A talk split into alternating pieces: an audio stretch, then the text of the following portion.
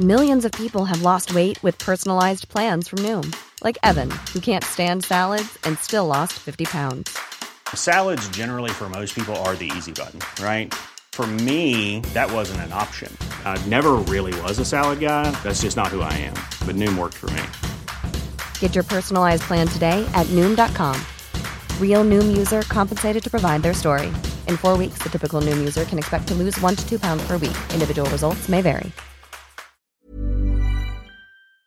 Hemos visto que este apagón ha afectado, y digo afectado porque tenemos todavía reportes de que persiste en muchas partes del norte de nuestro país, pero ha afectado a los estados de Nuevo León, Tamaulipas, Chihuahua, Coahuila, Durango y Zacatecas. ¿Cómo están amaneciendo las cosas allá en Nuevo León? Miguel Perales es director de Protección Civil del estado de Nuevo León. Don Miguel Perales, buenos días, gracias por tomar la llamada. Buenos días, muchas gracias. Pues ya poco más de 24 horas de una jornada muy intensa que hemos tenido después de que iniciaron las temperaturas bajo cero aquí en el estado de Nuevo León, derivado de este frente frío número 35. Y pues además de todas las complicaciones que vienen con estas eh, condiciones meteorológicas, pues este apagón obviamente vino a, a todavía complicar un poco más las acciones que realiza Protección Civil y las instituciones en el estado de Nuevo León. Nosotros, bueno, a raíz de esto iniciamos a poder realizar actividades que pudieran ayudar a la población, primero para verificar personas que pudieran necesitar actividades esenciales, como por ejemplo aparatos eléctricos de enfermos en casa, eh, instalaciones estratégicas como eh, hospitales que pudieran estar operando sin ningún problema.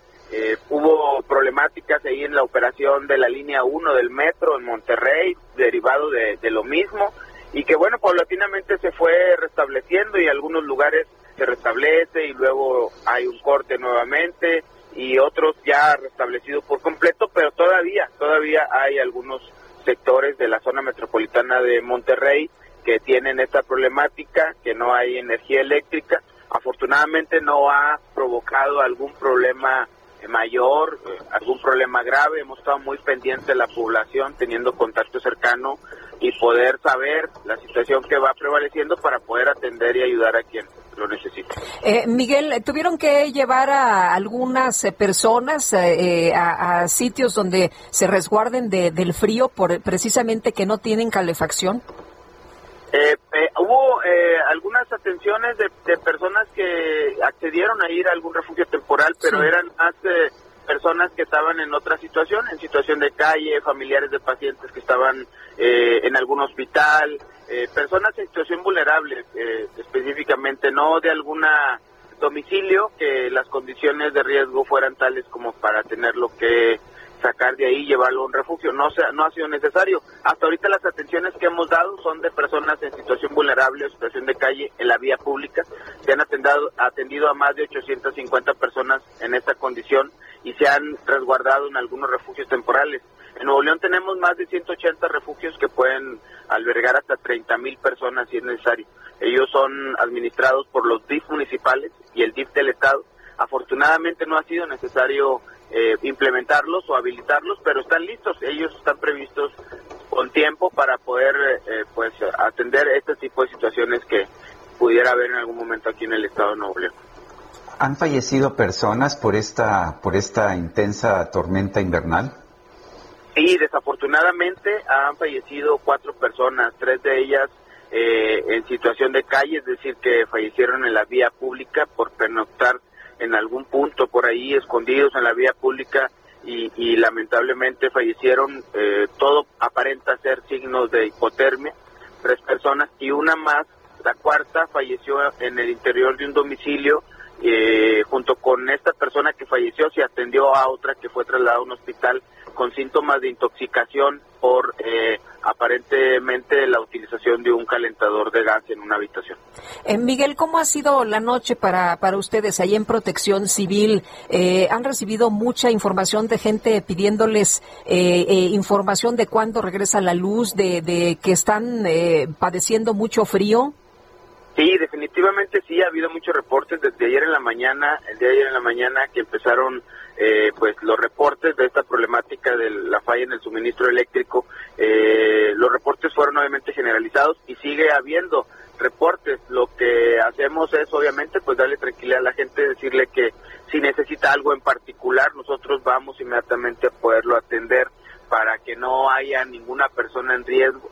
Eh, repito, eh, lo que ha pasado aquí en Nuevo León es eh, que ha sido como de manera intermitente, es decir, sí. ha regresado en algún punto, pero luego se corta el, el, suministro. Y bueno, eso entendemos que les ha ayudado un poco, ha, ha, ha, ha, minorado un poco porque al menos tienen un tiempo con energía, pueden hacer algunas actividades y, y luego, bueno, ya nuevamente viene la, la falla. Escuchaba yo versiones de que allá en Texas, por lo menos, eh, se decía que esta había sido pues la oleada fría más importante desde por lo menos los años 40. ¿Cuál es la situación en Nuevo León? Sí, nosotros tenemos un registro por ahí del 2011 que, que tuvimos temperaturas parecidas, pero no con la problemática de hoy.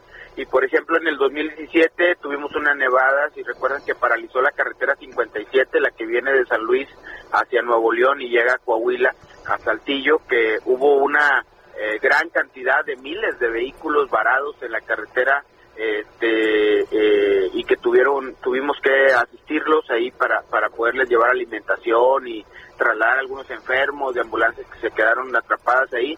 Hoy no tuvimos esa circunstancia, afortunadamente, pero sí es algo inusual para el estado. Las temperaturas que tenemos hoy son gélidas. Este frente frío es un frente frío ártico, algo completamente fuera de lo que normalmente llega al estado y que obviamente pues genera una problemática mayor. Yo lo que te puedo comentar es que afortunadamente a pesar de ello, que sí lo consideramos nosotros como algo eh, fuera de fuera de serie, fuera de lo normal, eh, que hace muchos años que no veíamos esto, creemos que eh, el saldo que se va teniendo no es tan desfavorable y que bueno, vamos a seguir muy pendientes porque todavía falta el día de hoy que transcurra la, la, la actividad y, el tiempo del día de hoy y bueno, estaremos pendientes de cualquier situación que pueda surgir. Yo quiero agradecerle Miguel Perales, director de Protección Civil de Nuevo León, esta conversación. Gracias a ustedes y yo estoy a sus órdenes. Cualquier cosa, aquí seguimos al pendiente. Muchas gracias, muy amable. Buenos días. Ever catch yourself eating the same flavorless dinner three days in a row? Dreaming of something better? Well, HelloFresh is your guilt-free dream come true, baby. It's me, Kiki Palmer. Let's wake up those taste buds with hot, juicy pecan-crusted chicken or garlic butter shrimp scampi. Mm. Hello Fresh.